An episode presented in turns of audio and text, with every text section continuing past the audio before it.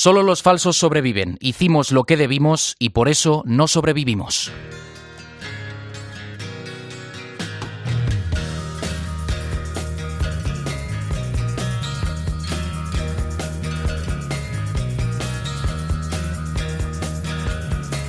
Juan Andrés Rubert. Distrito Cope. Estar informado.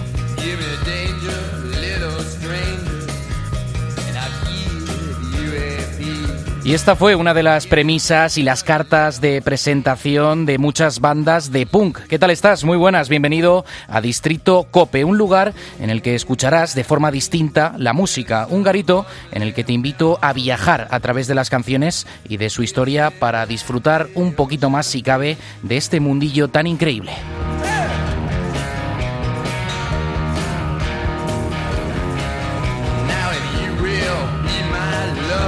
Y toca escuchar a los Sex Pistols, un grupo que abrió el camino en Reino Unido a una nueva forma de vida y de actitud. Esta semana se han cumplido 43 años de su primer concierto en Londres y fue un completo desastre. Tan solo duró 10 minutos, algo muy propio del punk, ¿no? Pero no fueron los pioneros en todo el mundo. Claro, ¿de dónde viene la inspiración? Pues toca irse al otro lado del charco, a Estados Unidos. word was word? bad, bad. That is the word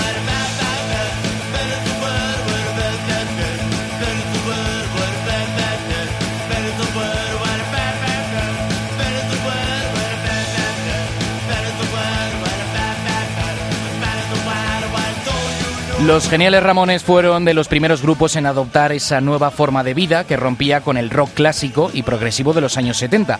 Fuera las grandes producciones, fuera los grandes solos de guitarra, fuera las atmósferas densas de sonido, canciones cortas, rápidas y llenas de actitud. Sonaba esto como la llamada música punk, pero no eran los únicos.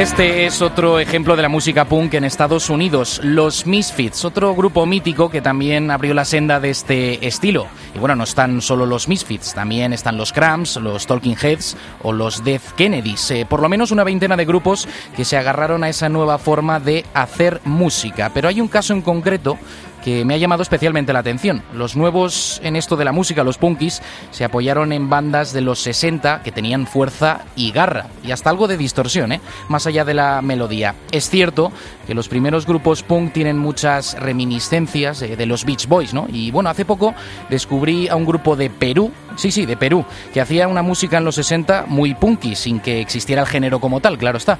Pues prepárate, se llaman Los Psychos.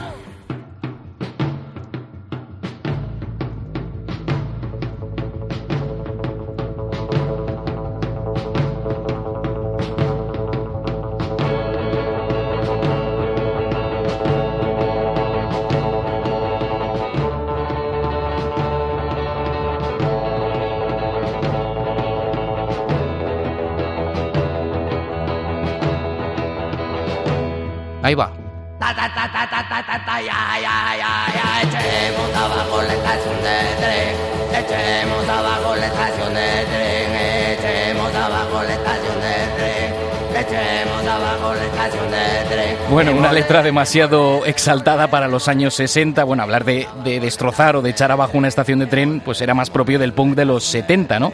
Esta canción está considerada como un himno en todo el Perú y, oye, sienten orgullo de un grupo que, aunque duró poco, fue muy influyente en la música que vendría después, en el cambio de década. Pero claro, ¿qué pasa con el Reino Unido? Bueno, pues los jóvenes también estaban aburridos de canciones largas y solos perfectos interminables. Les faltaba una excusa, más allá de los problemas sociales de la calle. Pero ya les llegó desde Estados Unidos y ahí estaban ellos, que llegaban para arrasar como una especie de ejército de la anarquía, para sembrar el caos en las islas. Qué paradoja, ¿no? Ejército y anarquía.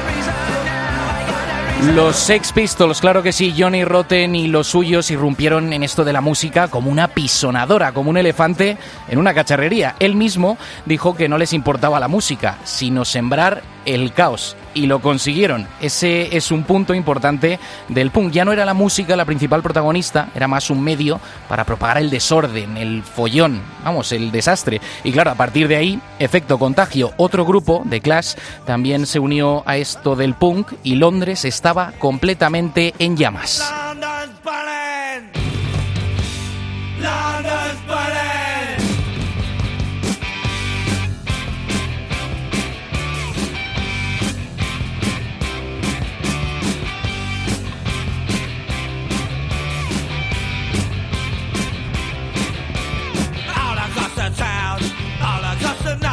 Llegó el caos, las crestas, las botas, los pendientes, las chupas de cuero, todo lo más estrafalario posible y nada sería igual. Eran los nuevos tiempos. Vamos, que la anarquía musical había llegado al Reino Unido.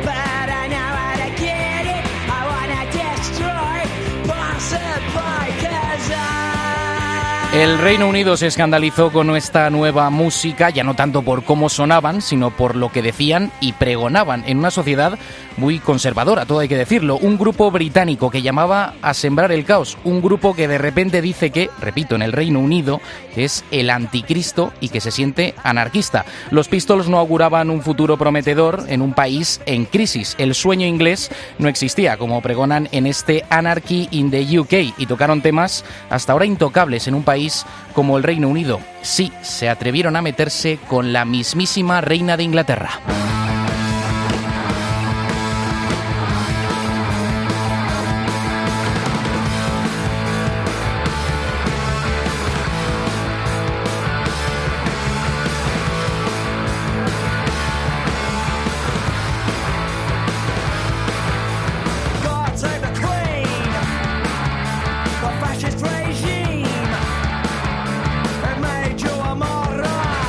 Esto en la juventud provocó un efecto inmediato de rebeldía, de fiesta, de desorden, de revolución. Vamos, Dios salve a la reina, el régimen fascista, cantaban. Tremendo y claro, para el resto fue un escandalazo y para la prensa pues un caramelito para añadir más leña al fuego, como tituló el Daily Mail en su día, la mugre y la furia. De hecho, era habitual que a los Sex Pistols les agredieran por la calle o, por ejemplo, les lanzaran ladrillos mientras tocaban en el escenario. Eh, muchos de sus conciertos no llegaron a realizarse porque las propias salas los cancelaban, obligados por la presión social. Se buscaron problemas, muchos problemas, pero eso a ellos no les importaba en absoluto. Es más, les encantaba.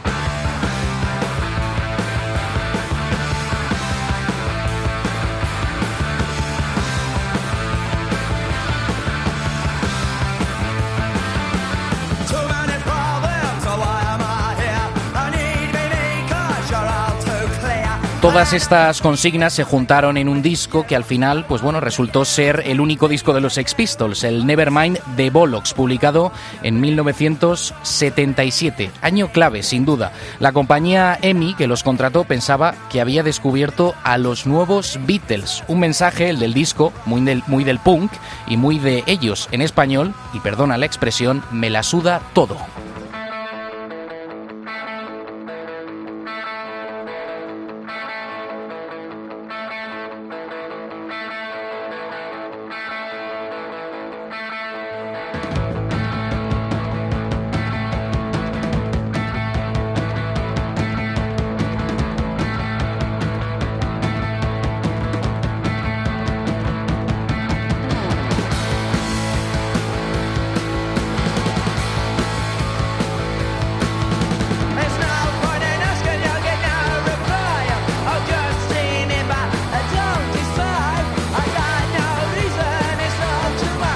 Los conciertos de los Pistols eran un completo desastre. Cuando subieron por primera vez al escenario, estos duraron tan solo 10 minutos. peleas entre el público, sonido pésimo, calidad instrumental casi nula y muchas veces eh, a Sid Vicious, por ejemplo, el icónico bajista de la banda, le apagaban el amplificador para que no sonara su instrumento. Así estaban las cosas, pero eso daba igual. El punk estaba ahí para dar por saco y crear caos. Y ahí estaban ellos, los Sex Pistols.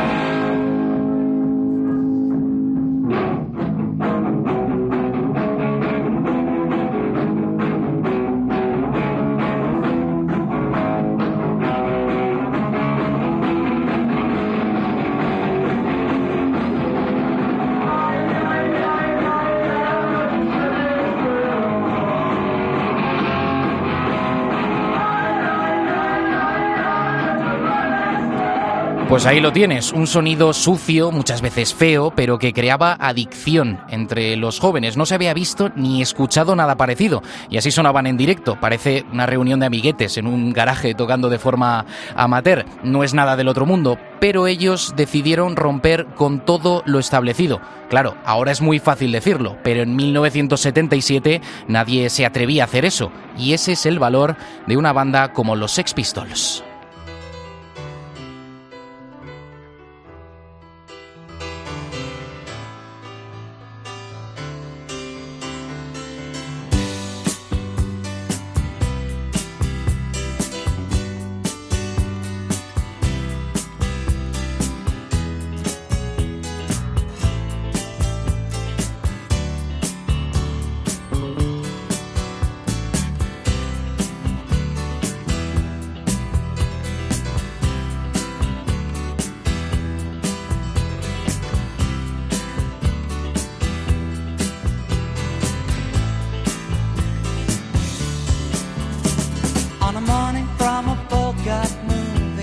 Bueno, pues hemos hecho un pequeño recorrido por los inicios de la música punk en Reino Unido, de la mano de los Sex Pistols, un grupo que no se caracterizó, como hemos podido escuchar, principalmente ni por su calidad musical ni por sus composiciones brillantes.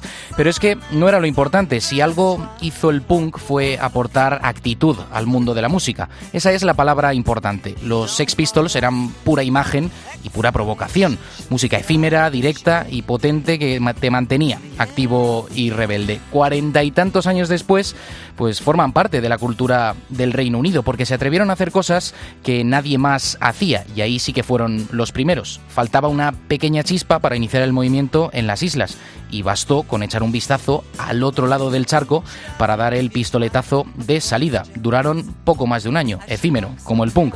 Suficiente para el legado. El más extravagante de todos, Sid Vicious, murió con tan solo 21 años por una sobredosis de heroína. Vamos, es que ni se espera a los 27, como la edad maldita del rock. Un movimiento que estaba en las antípodas de otro movimiento, el hippie, de los años 60, un nuevo movimiento contracultural. Y así fue, porque iban completamente contra todo. Los Sex Pistols fueron también la imagen del nihilismo absoluto, y los más maleducados y arrogantes. La reacción de unos hijos de clase obrera que se rebelaban contra un sistema que según ellos les vapuleaba una y otra vez. Por aquellos años lejanos, Inglaterra se preparaba para celebrar el jubileo de la reina Isabel II. Y este grupo se encargó de amargarle la fiesta publicando el sencillo God Save the Queen, sembrando el caos. Conseguimos ofender a todos los que nos tenían hasta los huevos, llegó a decir Johnny Rotten años después. En fin, estas son las cositas que tiene la música punk.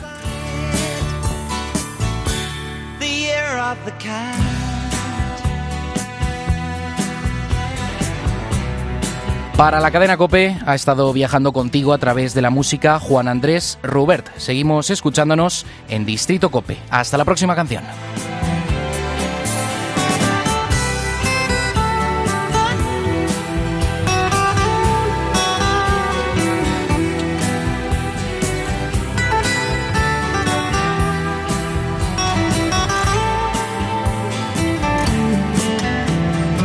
Juan Andrés Rubert. Distrito Cope. Estar informado.